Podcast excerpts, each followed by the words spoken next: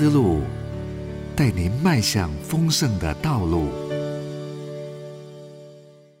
赎回光阴，作者林伟玲老师。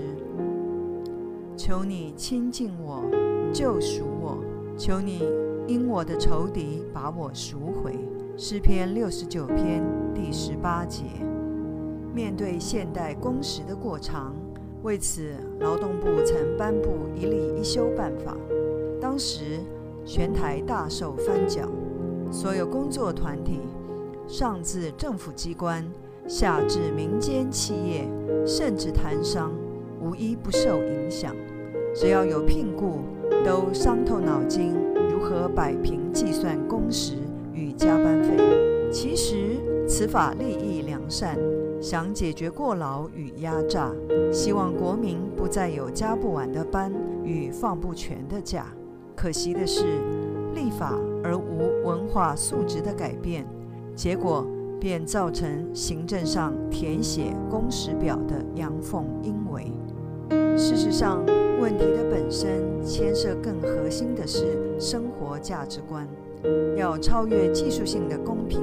大家与其从权益上计较放假天数的计算方式，不如从我们究竟如何使用时间、看待时间，彻底思考自己的核心价值与工作意义。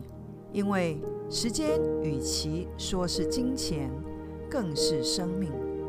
除非人能从更高的角度看待自己的生活，否则善法。也无能改革社会，突然流于形式，变成扰民。我的工时仇敌不是上司、老板，更不是政府法律，使我成为奴隶般悲惨、劳苦重担、不快乐的，其实是自己。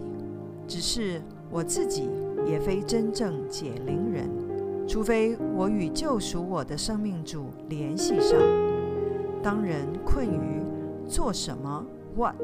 如何做？How？的技术性思考，就永远对不上为何做？Why？的目的问题。错的方向，让所有努力与时间庸俗流逝，只好计较长度与价格。从永恒进入历史时间的耶稣，改变年、月、日、分、使我在他的救赎中与恢复时间的道连结、重生、改造。我的生命被赎回，不从假期与金钱。安息的恢复是当我找到生命工作的目的。于是，我有咨询每一个 what 与 how 的对象。市场与价格不再能定义我的成功。